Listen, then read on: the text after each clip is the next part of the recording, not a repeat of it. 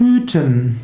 Hüten heißt bewahren, hüten heißt beschützen, hüten heißt auch Acht haben und bewachen. Hüten kommt von Hut und Hut hat etwas damit zu tun, dass man etwas beschützt, dass man etwas vor drohender Schädigung beschützen will. Hüten heißt also auch beaufsichtigen und bewachen. Zum Beispiel hütet ein Schäfer die Schafe oder auch die Oma kann das Haus hüten oder auch die Kinder hüten. Manchmal muss man sich auch vor jemandem hüten oder vor etwas hüten, sich also in Acht nehmen.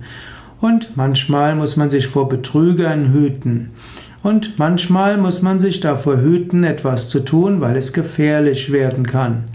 Ein Kranker muss auch mal das, das Bett hüten, das heißt, er muss eine Woche lang im Bett bleiben. Man soll manchmal seine Zunge hüten, um aufzupassen, was man sagt. Hüten als Analogie für Gott.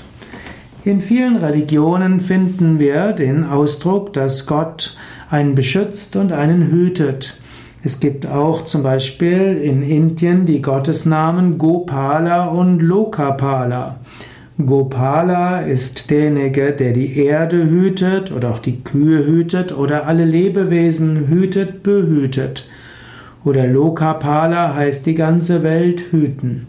Es gibt auch die Hüter eines Ortes und in Indien gibt es auch die Dikpalas. Das sind die Hüter der verschiedenen Himmelsrichtungen.